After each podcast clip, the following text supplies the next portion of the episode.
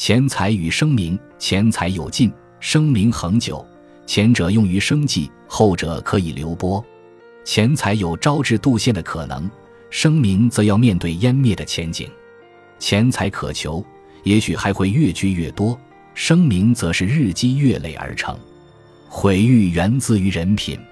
从古至今，声名总是与要人相伴并行，而且一向只取极端：要么是奸雄，要么是俊杰，不是面对诟骂，就是备受称颂。